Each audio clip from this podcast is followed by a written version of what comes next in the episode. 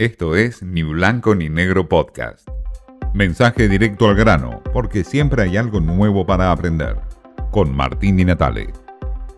Yo creo que los procesos políticos se consolidan a partir de, darle continuidad a las políticas y a las personas, y bueno, los procesos de la Argentina son de ocho años, así que ese será nuestro proceso, ocho años de Alberto, ocho años de acción en la provincia, bueno, los gobernadores que puedan renovar, renovarán, digo, porque si las gestiones funcionan de la manera que la vamos a hacer gestionar a esta, gestión nuestra, digo, Alberto sin duda va a ser el que mejor condiciones esté de ser nuestro candidato 2023.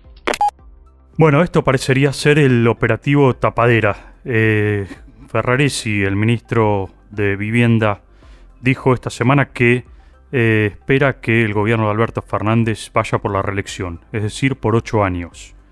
¿Esto una estrategia o qué esconde Ferrarisi detrás? ¿Hay algo armado, un globo de ensayo, una planificación establecida por Alberto Fernández? Desde el gobierno nacional dicen que no, que no hay nada de eso, que por ahora fue todo deliberado y que Ferraresi habló por su lado.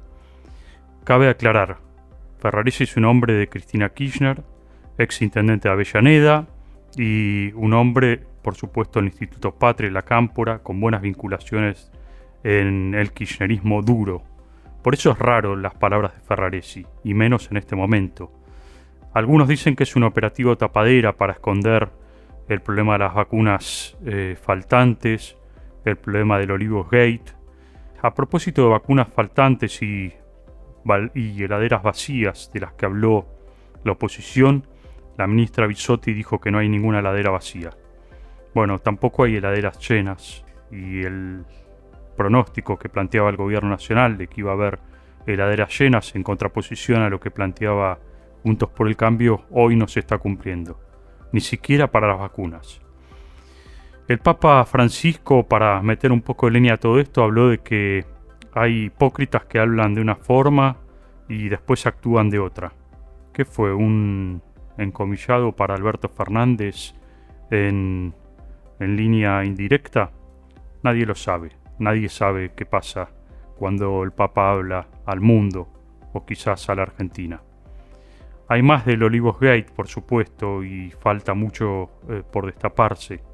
Todavía seguramente quedan más videos y fotos, todavía resta una causa larga donde Alberto Fernández dice que no hubo delito porque no hubo contagio fabuloso mensaje para aquellos que estuvieron encerrados y con multas y con sanciones durante toda la cuarentena.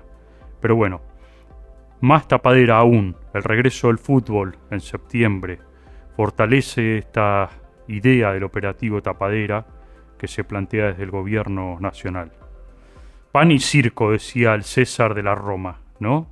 Bueno, algo de esto está pasando en la Argentina. Lo concreto, lo cierto, es las encuestas que hoy están hablando de una gran desilusión de la gente y sobre todo en el frente de todos. Más del 35% de los encuestados en el reciente sondeo de Irol y Bernstein asociados dice que el Olivos Gate va a influir bastante en las elecciones legislativas.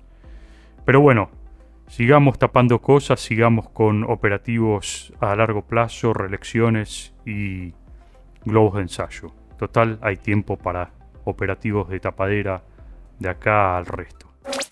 Esto fue Ni Blanco ni Negro Podcast.